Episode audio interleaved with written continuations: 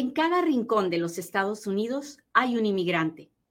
¿Cómo obtener documentos para vivir y trabajar en los Estados Unidos? Es una pregunta con muchas respuestas. Yo soy Katia Quiroz, abogada de inmigración, y en Inmigrando con Katia encontrarás todas las respuestas. Vamos a hablar de inmigración como todos los días. Y hoy quiero hablarle a todos los inmigrantes en los Estados Unidos, a todos los que sueñan un día con tener la residencia. Hoy vamos a hablar de un tema que es prevalente, sobre todo en nuestra comunidad, en la comunidad hispana.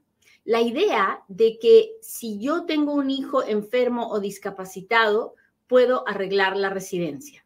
Así que por favor le pido que machuque el botón de compartir, que me permita llegar a un inmigrante más si pudiéramos llegar hoy día a todos los papás de aquellos niños que están enfermitos o que están sufriendo una discapacidad y que no tienen documentos legales, sería súper importante porque evitaríamos muchas estafas, muchos fraudes. Y eso solo lo puedo lograr si usted me ayuda con el poder que tiene en su dedito a la hora que presiona el botón de compartir. Por favor, dele al botón de compartir si lo hace, pues déjemelo saber. Póngame un dedito, un corazoncito, dígame, Katia, ya estoy aquí. Cuénteme de dónde nos está mirando. Cuénteme si hoy es un buen día para usted y si no lo es, cuénteme qué va a hacer para que el día mejore. Porque a veces no tenemos un buen día, pero eso no quiere decir que porque este momento no sea tan bueno, el siguiente no puede ser mejor. Todo depende de la actitud con la que usted tome las cosas. Así que recuerde que estamos en todas las redes sociales y que si usted se suscribe, pues me ayuda a compartir un poquito más de amor. Ya pasamos los 100 mil seguidores en Instagram y eso me hace muy feliz. Y ahora estamos muy cerca del millón en TikTok. Así que, por favor, si puede unirse a nuestra cadena en TikTok, sería espectacular. Muy bien. Pues tengo un hijo especial, tengo un hijo con una discapacidad, tengo un hijo que está muy enfermito. ¿El gobierno debería darme papeles por eso? La verdad es que no tenemos ninguna ley que le dé papeles a ningún papá o mamá solamente por tener un niño especial o un niño enfermo. Esa es la pura realidad, la pura y dura. No, se, no hay, no existe. ¿Ok?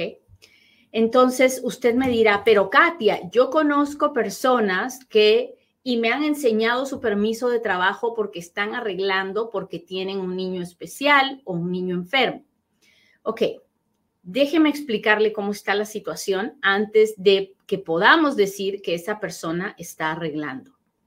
Muchas personas, pero muchas, miles, hoy en día tienen un permiso de trabajo pero no porque están arreglando, sino porque están en proceso de deportación.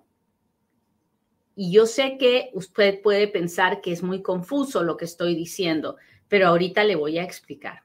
¿Ok? ¿Listos? Antes de que se agarren y me presten atención, machúquele el botón de compartir, porque allá vamos. Ok. En inmigración no hay ninguna ley que le permita arreglar a alguien solamente por tener un hijo especial o discapacitado. Pero hay una ley que dice así. Si usted tiene más de 10 años en los Estados Unidos, si usted nunca ha sido deportado anteriormente, si usted tiene buena conducta moral, si usted tiene mamá, papá, esposo o hijos ciudadanos americanos o residentes legales. Y si usted puede probar que ser deportado le causaría un sufrimiento extremo e inusual a ese familiar de usted, entonces es probable que le que le cancelemos el proceso de deportación y le demos la residencia. Ok. Acabo de decir muchas cosas. Vamos a, a ponerlo en pedacitos. ¿Ok? La ley dice si usted tiene más de 10 años en este país, si tengo más de 10 años ya puedo arreglar, no. Esta ley tiene como uno de sus muchos requisitos los 10 años. No es que si tengo 10 años ya puedo arreglar. Uno de los requisitos para pedir cancelación de deportación es tener 10 años en este país y 10 años continuos. 10 años sin tener viajes de un año por afuera o de fui, volví. Lo mejor es que sean continuos. Luego, dos, no puedo haber sido deportado anteriormente. Si me agarraron con papeles chuecos en la frontera y me deportaron, si ah, le firmé la salida voluntaria a ICE, si un juez me dio una orden de deportación anteriormente, ya no puedo pedir cancelación de deportación. Tres, tengo que tener buena conducta moral. ¿Eso qué quiere decir? Que no puedo tener récord criminal. Cuatro, tengo que tener este familiar, mamá, papá, esposo o hijos menores de 21 años que son ciudadanos americanos o residentes legales. ¿Hasta ahí estamos claros? Cuénteme si me está entendiendo. Hola, hola, Jul, Karina, ¿cómo están? Buen día, buen día. Hola, Sael, gracias por estar aquí.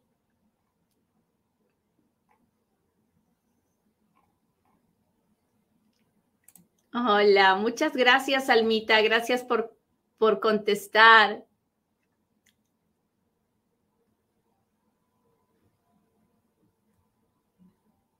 Hola Lupita, muchas gracias por estar aquí.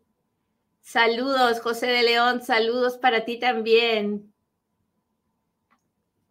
Muy bien. Ahora, usted puede estar pensando, ok, yo tengo todos los requisitos que acabas de decir, Katia. Muy bien, pero aquí viene el requisito especial y por el que más del 90% de casos son negados. ¿Ok? El requisito especial es probar que si usted fuera deportado, este familiar de usted sufriría extrema e inusualmente por su deportación. Y usted me dirá, ay, pero claro que es un sufrimiento extremo separarme de mi hijo. No, eso no es extremo e inusual. Puede ser extremo, pero no es inusual. Es lo normal, es lo que pasa cuando usted se separa de sus hijos, ¿verdad? no es inusual. ¿Qué cosa es inusual? Pues mire usted, que si nosotros supiéramos, hubiéramos, yo me hubiera hecho millonaria, es sería una mina de oro, encontrar la definición de extremo e inusual. Los abogados, cada vez que hacemos un caso de cancelación de deportación, estamos buscando la aguja en el pajar, porque es es, es algo que no tiene definición y que los jueces en su discreción tienen que decidir si la situación de ese inmigrante, si su deportación causaría un sufrimiento extremo e inusual. Entonces, usted va a encontrar a, y a mí me ha pasado, yo siempre lo cuento, yo tuve un caso de una mamá soltera de tres niños con síndrome de Down. Y el juez nos dijo en nuestra cara pelada que en México habían escuelas para niños down y que los chicos se podían ir con su mamá y nos negó la cancelación de deportación. Así como lo oye. Y también he tenido un caso de un papá con tres hijos completamente sanos. Él era viudo, tenía tres muchachos adolescentes completamente sanos y el juez dijo que los muchachos no se podían ir, que eh, ya sus vidas estaban aquí, que eran muy buenos estudiantes y que no sería un sufrimiento extremo e inusual. Lo que estoy tratando de decirle es que es como ganarse la lotería, convencer a un juez de que el sufrimiento es extremo e inusual tener un niño con una discapacidad no es una garantía de que le van a dar cancelación de deportación. Tener un hijo con síndrome de Down, con autismo, con alguna eh, discapacidad, no es ninguna garantía. Si en su país hay tratamiento para eso, si en su país hay escuelas para eso, no va, el juez no va a encontrar un sufrimiento extremo e inusual. Si usted tiene un familiar enfermo, puede conseguir que, que, el juez diga que es extremo e inusual, no lo sé. Lo más probable es que no.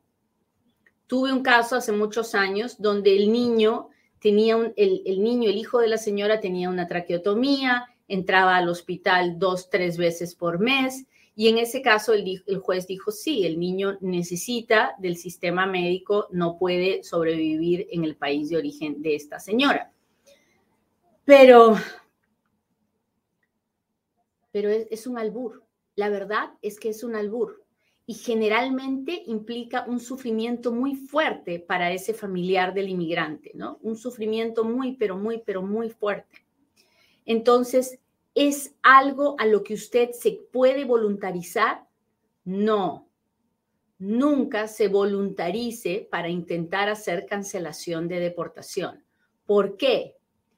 Porque resulta que este proceso de cancelación de deportación solo se puede pedir cuando uno está frente al juez de inmigración, cuando uno está en la corte de inmigración. ¿Y cuál es el problema con eso?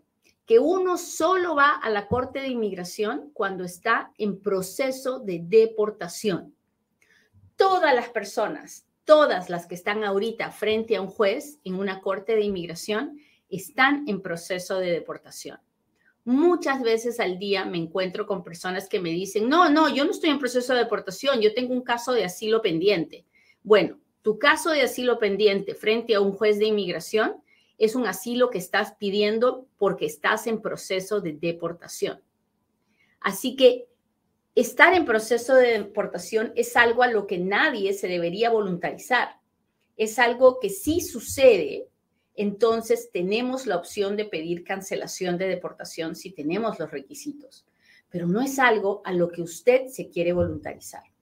Entonces, ¿cómo es que suceden las tranzas? ¿Verdad que está interesante esto? Machuquele al botón de compartir, por favor. No me deje aquí solita. No me deje solita. Comparta el programa. Porque así como le parece a usted interesante, le puede parecer interesante a alguien que tiene el niño enfermo, el niño discapacitado y que necesita escucharme. Ok, entonces, ¿cómo es que sucede la tranza? Pues la tranza sucede porque viene alguien inescrupuloso y dice, yo te ayudo a arreglar con tu niño enfermo discapacitado y te consigo un permiso de trabajo. Y entonces uno, por la desesperación de tener el permiso de trabajo, pues cae, ¿no? Porque dice, ay, bueno, pues es que si me está ofreciendo el permiso de trabajo y, me, y voy a arreglar, voy a arreglar por mi hijo discapacitado, pues qué maravilla, ¿no? Pues lo que lo que primero hay que hacer es entrar al proceso de deportación. Pero ¿cómo voy a entrar al proceso de deportación? Para entrar al proceso de deportación, ICE me tiene que agarrar, la patrulla fronteriza me tiene que agarrar o la oficina de inmigración me tiene que negar algo. Entonces, generalmente lo que hacen es hacer una aplicación de asilo político, siendo que usted no califica para el asilo político, para que le nieguen y lo pongan en proceso de deportación. ¿Ok? Aplicación de asilo político para que le nieguen y lo pongan en proceso de deportación. Cuando usted va a ver al juez, el juez ya está molesto, ¿verdad? Porque usted ha hecho algo que no está bien, ha hecho una aplicación frívola de asilo político para llegar a la corte. Y una vez que se para frente al juez, le tiene que decir, señor juez, siempre no quiero el asilo, lo que realmente quiero es cancelación de deportación. Y así es como empieza el proceso. Es algo a, lo que yo no creo que nadie se debería voluntarizar, porque empieza mal, ¿verdad? Y generalmente lo que mal empieza, mal acaba. ¿Hasta ahí estamos claros? Cuéntemelo todo.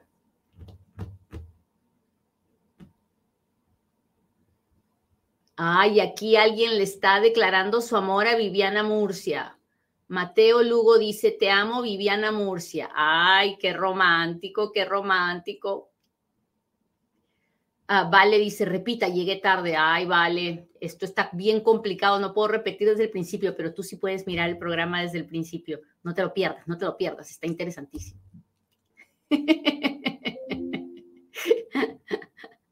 Ay, ¿cómo están muchachos? Gracias por escribirme, gracias por compartir.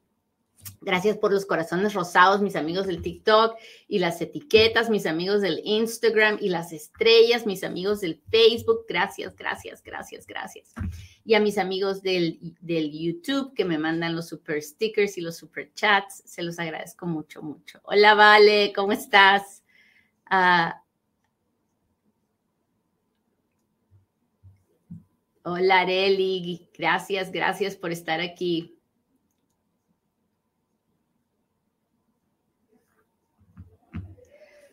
Muy bien. Me había quedado en que para poder pedir cancelación de deportación, entonces hay que primero pararse frente al juez. Cuando uno no se ha encontrado con ICE o con la patrulla fronteriza, pues no hay forma de, de, presentarse frente al juez a menos que uno haga una tranza, ¿no? Que es aplicar por asilo político para que le nieguen, para que lo paren frente a un juez. Hasta ahí estamos claros. Bueno, y entonces, ¿qué pasa? Una vez que usted le dice al juez, mire, siempre no quiero el asilo, quiero cancelación de deportación, en ese momento usted es elegible para un permiso de trabajo. ¿Por qué? Porque la ley de la cancelación de deportación dice que mientras usted está en un proceso pendiente de cancelación de deportación, usted puede pedir un permiso de trabajo. ¿Hasta cuándo? Hasta que el juez le diga a usted cuándo va a ser la fecha de su corte individual, corte de mérito, corte individual, como usted le quiera llamar. ¿Y qué pasa el día de esa corte individual? El día de esa corte individual, el juez decide si le da la cancelación de deportación o no. Y si decide que no, le da una orden de deportación. Y ese día se acaba la validez del permiso de trabajo. Por eso es que usted ve a muchas personas que le dicen, mira, yo estoy arreglando por mi hijo que tiene autismo o por mi hijo que tiene alguna discapacidad, acá está mi permiso de trabajo. Ese permiso de trabajo no prueba que la persona está arreglando, prueba que la persona tiene un proceso de cancelación de deportación pendiente. ¿Hasta cuándo? No lo sabemos, porque ahorita las cortes están colapsadas. Entonces, a veces un caso puede tomar cinco o seis años y usted puede ver a esa persona por cinco o seis años con su permiso de trabajo. Y luego usted se pregunta, ¿y qué pasó? Pues mucha gente no habla, pero la mayoría termina con una orden de deportación. Hay algunos que sí obtendrán la residencia y esos, esos algunos pues crearán la esperanza en muchos y muchos se meterán en este lío. Así que la, la respuesta corta a la pregunta de si puedo arreglar por un hijo discapacitado es no. No hay ninguna ley que le permita arreglar a alguien por tener un hijo enfermo o discapacitado. La otra pregunta que me gustaría contestar es, ¿Debo intentar cancelación de deportación? La respuesta es no, nadie se debe voluntarizar para hacer cancelación de deportación.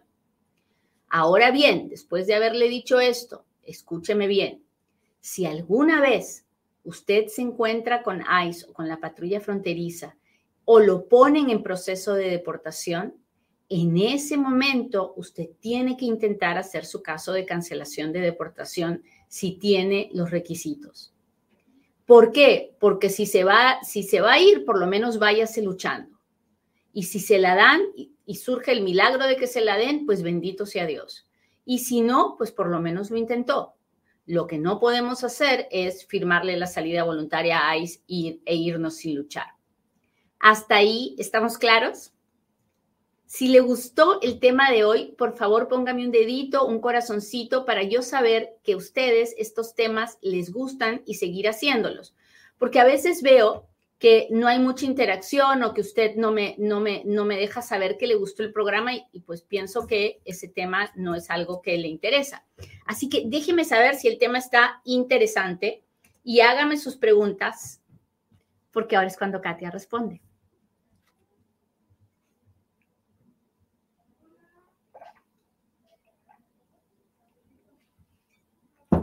A ver, ¿dónde estamos? ¿Cómo estamos? Hola Eusebio, gracias por estar aquí. Déjeme ver, busco preguntas. Hola Ismael.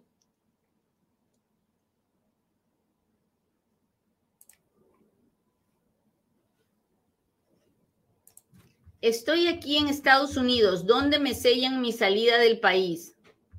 No, pues si usted está aquí no le pueden sellar la salida. Cuando se vaya le sellarán la salida. Un hijo puede peticionarme aunque yo esté casada y él esté casado por su. Hola, Eusebio.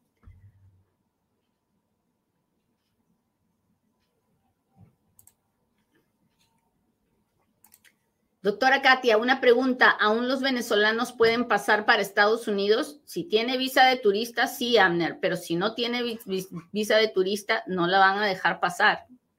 Lo van a poner en proceso de deportación. Eso no es dejarlo pasar.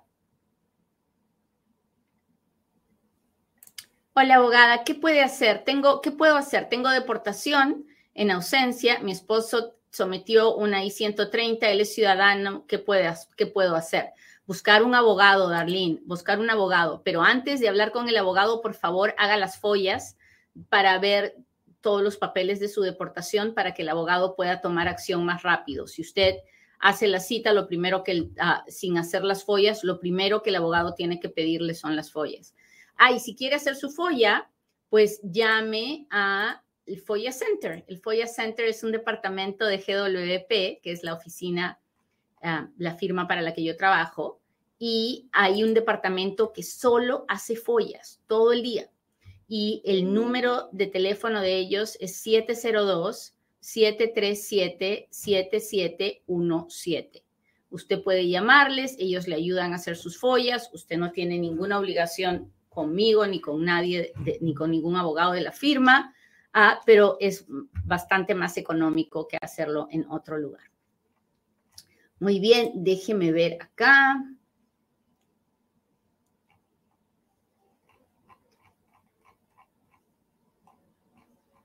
Estoy buscando super chats y super stickers de YouTube.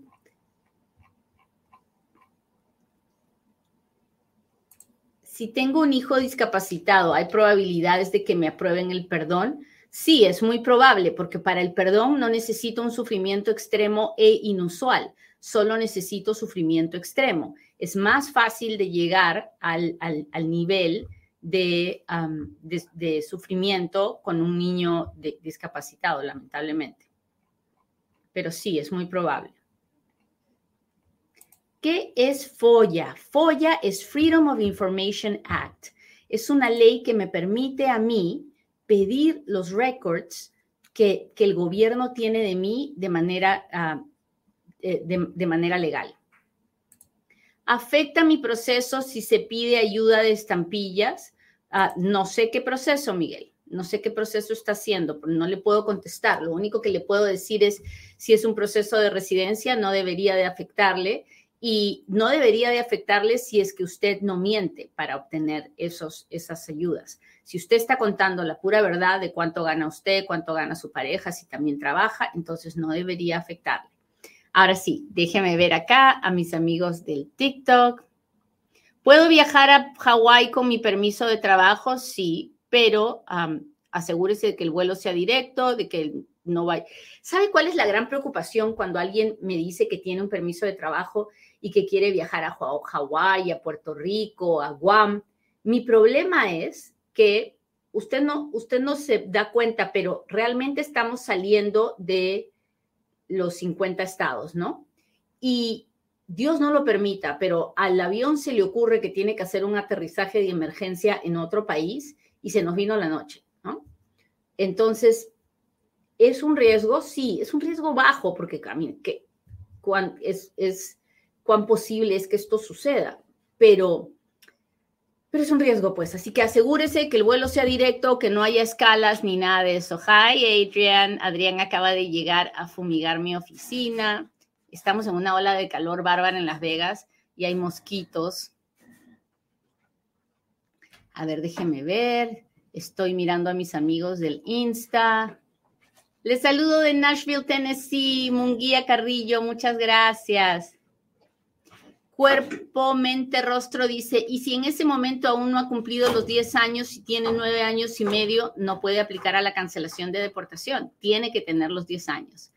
Ah, dice, y si no tengo deportación, pues si no tiene deportación está bien, porque es uno de los requisitos para poder pedir cancelación de deportación. Ah, Soledad Fashion dice, mi esposo está detenido en Texas. Lo siento mucho, Soledad. Soy venezolana llegué hace un mes aquí a su país. ¿Qué puedo hacer? Pues no lo sé, niña bonita. Tiene que buscar un abogado de inmigración para ver si tiene un caso posible de asilo. Si no lo tiene, no se meta a aplicar por asilo porque puede terminar con una orden de deportación. Y entre estar indocumentado y tener una orden de deportación, pues yo prefiero mil veces estar indocumentado. Que ninguna de las dos cosas es buena, ¿no? Porque no le voy a decir que estar indocumentado es bueno, no, no está violando la ley, pero entre estar indocumentado y estar indocumentado y encima tener una orden de deportación, pues mejor me quedo quietecito. Ay, niña, a veces, a veces se me va la boca hablando con ustedes, la verdad, pero él me cuida y me protege. Hola. Debe, deber cuenta de hospital en Estados Unidos afecta mi proceso. Ah, no debería, no debería, ah, pero lo bueno es que usted quiera pagar, aunque sea de 10 en 10 cada mes. No, no, no quiera, ah, no quiera, no se quede debiendo y que no le importe. ¿Ok? Muy bien, muchachos, les agradezco mucho que me hayan acompañado hoy día. Le pido a Dios que hoy sea un buen día para cada uno de ustedes y que puedan darse cuenta de que aún en la dificultad hay cosas que podemos rescatar y que podemos usar para seguir avanzando. Cuídense mucho y nos vemos en otro Inmigrando con Katy. Bye.